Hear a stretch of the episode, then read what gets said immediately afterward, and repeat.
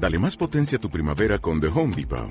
Obtén una potencia similar a la de la gasolina para podar, recortar y soplar con el sistema OnePlus de 18 voltios de Ryobi desde solo 89 dólares. Potencia para podar un tercio de un acre con una carga. Potencia para recortar el césped que dura hasta dos horas. Y fuerza de soplado de 110 millas por hora. Todo con una batería intercambiable. Llévate el sistema inalámbrico OnePlus de 18 voltios de Ryobi. Solo en The Home Depot. Haces más. Logras más. Buenas. Esta es la parte que la vamos a llamar The Big Four. ¿Qué significa The Big Four? Son los cuatro grandes, ¿vale? Entonces, para no decir todo el rato los mismos nombres, diremos los cuatro grandes, ¿no? Porque somos españoles y no voy a decir The Big Four. Pero básicamente son cuatro nombres que os van a salir muy a menudo. Quiero recordaros los apellidos ¿eh? de los, las familias más conocidas las familias donde veréis cómo al final el embudo, que es muy muy grande en su boca, resulta que luego, eh, como un buen embudo, se queda más pequeño. Rockefeller, Rothschild, Warburg, Lazar, Mellon, Morgan, Wallenberg, Berenguer y las monarquías inglesa y holandesa, ¿vale? Digamos que esto es la parte troncal, es lo que soporta. Bien, lo primero y más sencillo de entender es hacer esto. Esto lo va a entender cualquiera, incluso algunos de los que tenemos a día de hoy en el Parlamento cobrando. ¿vale? Esto lo va a entender incluso algunos de los que justifican el terrorismo callejero que estamos sufriendo. Y es que los cuatro grandes,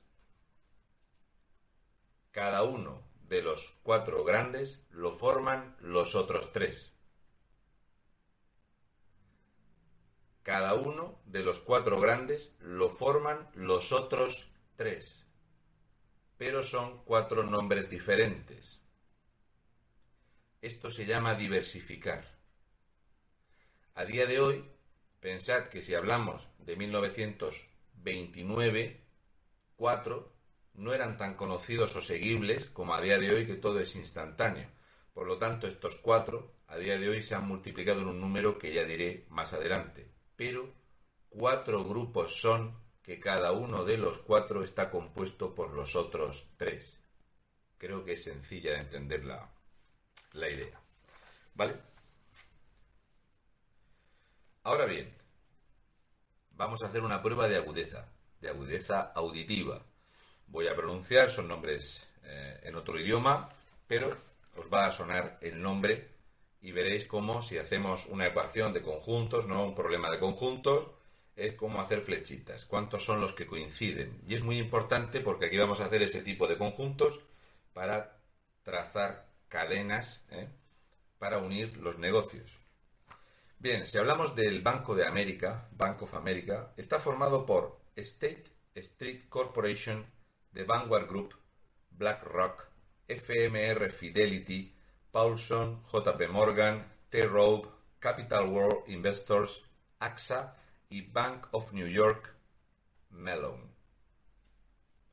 Si hablamos del banco JP Morgan, está formado por State Street Corporation, Vanguard Group, FMR Fidelity, BlackRock, T. Rowe, AXA, Capital World Investor, Capital Research Global Investor, Northern Trust Corporation y Bank of Mellon.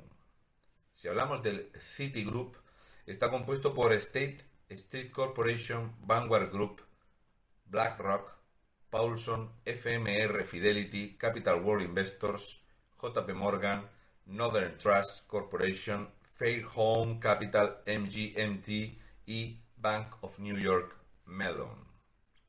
Y por deciros otro más, el Wells Fargo está compuesto por Berkshire Hathaway.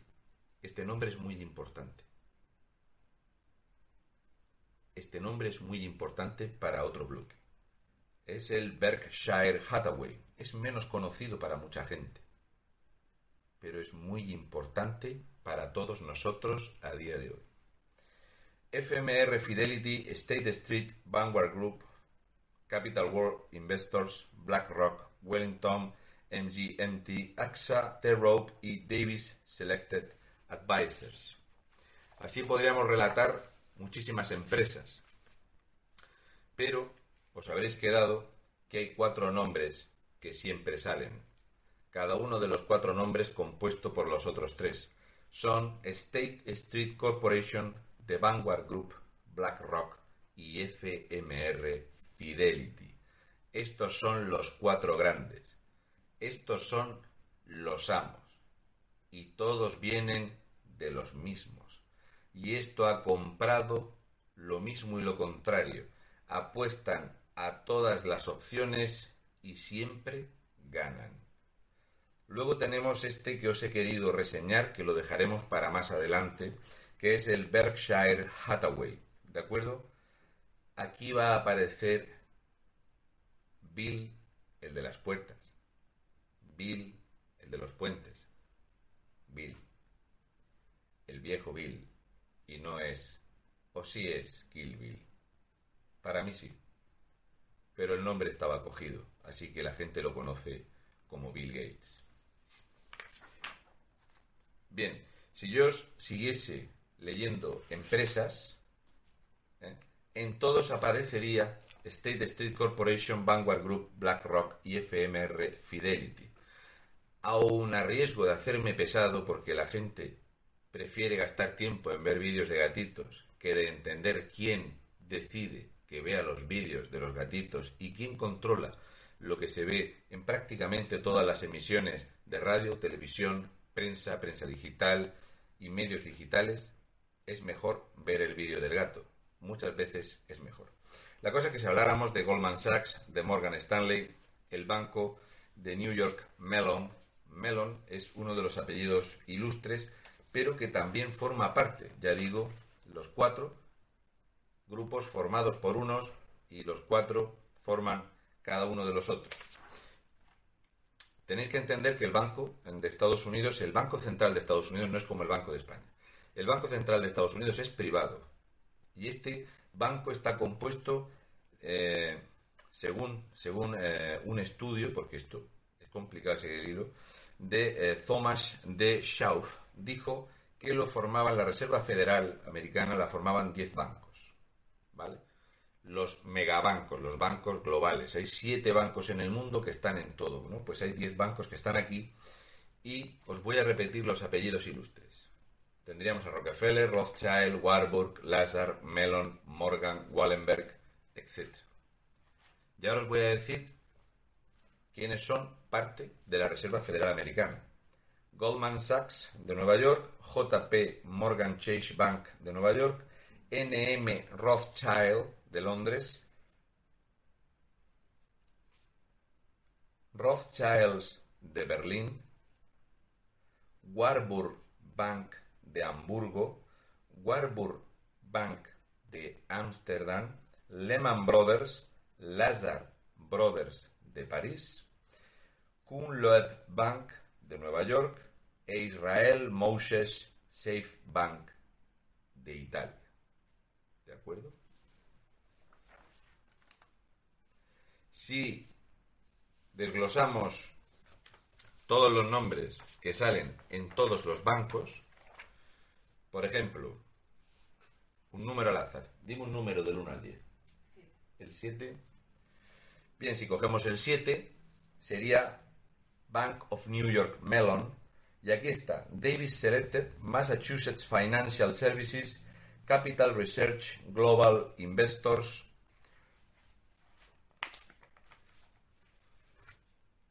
Dodge, Cox, Southern Asset MGMT, y State Street Corporation, Vanguard Group, BlackRock y FMR Fidelity. Dime otro. El 4. El 4. El Wells Fargo. Pues aquí estaría el Berkshire Hathaway, este, el FMR Fidelity, el State Street, Vanguard Group y así sucesivamente. Saldrían los cuatro grandes y aparecería pues AXA y demás. Entonces, como es sencillo de entender, resulta que la Reserva Federal estadounidense la controlan estos poquitos. Porque estos megabancos resulta que siete de los diez son de los mismos, las mismas familias, ni más ni menos. son los propietarios. Entonces esto que os voy a relatar ahora es un estudio eh, que se hizo enorme y eh, hay personas que han hecho un trabajo brutal a este respecto. Ya os eh, diré los nombres para que los podáis buscar vosotros mismos, porque son estudios muy complicados, esto no lo puede hacer cualquiera. Pues se hizo en la Escuela Politécnica de Zúrich, fue la última vez que se hizo un desglose mundial de hasta dónde llegaba la madeja del hilo pequeñito que vamos a hablar hoy de ella. Esta Escuela Politécnica de Zurich, dirigida por Vitaly Gladfelder y Pattinson, publicaron este estudio. Este estudio eh, utilizaron una cantidad de gente brutal y, lo que intentaron fue seguir los hilos de estos conjuntos donde lo que haces es unir. ¿No habéis, os recordáis cuando en la escuela, pues tú los conjuntos y vais haciendo la flechita y la flechita. Y la flechita de quién está en esta empresa y quién está en esta empresa. Los nexos de unión, ¿no? Entonces ellos los llaman nodos.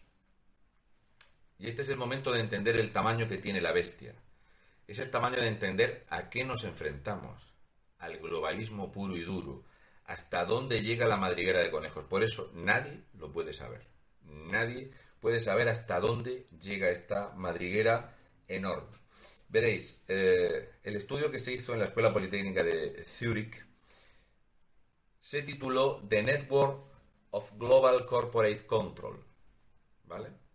Que sería como la red mundial, ¿no? Eh, de control de las corporaciones. Bien, el estudio es fantástico, yo he intentado resumirlo un poquito, eh, podéis dedicarle el tiempo que os, que os apetezca porque esto no tiene final. Y la investigación examina en estos conjuntos las relaciones entre 43.060 empresas, las mayores multinacionales del mundo en 2007, las que estaban reflejadas en Orbis. Repito el número, 43.060 multinacionales. ¿De acuerdo?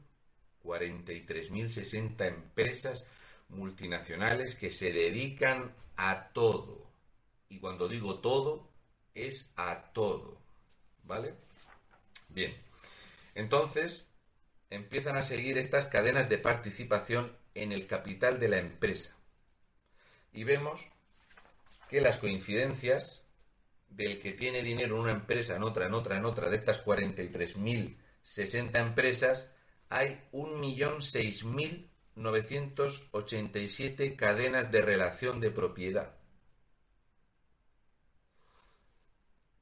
Entonces, de estos, de este millón seis mil novecientos ochenta y siete, resulta que se detectan 600.508 de los llamados nodos. ¿Vale? Estas 40, más de 40.000, las eh, 43.060 empresas, si empezamos a seguir todos estos vínculos, es como poner el nombre, haces una lista con todos estos nombres, es un estudio brutal, a esto le podéis echar la vida, de cuántas veces sale repetido cada nombre. ¿Vale? Os voy a dar un nombre que es un tipo invisible, que no suele eh, salir en los medios, pero que eh, Hoy voy a hablar de él porque merece que la gente lo mencione públicamente. Y se llama Chris Horn. H-O-H-N. Mucha gente dirá, coño, a mí me suena George Barth, George Soros o me suena a Bill Gates. Pero Chris Horn me suena muy poco. Es un nombre muy interesante. Son las cosas que hay que intentar hacer diferentes cuando quieres hablar de un tema del que se han hablado tantísimo. Bien, las coincidencias. Estamos hablando... Esta es buena.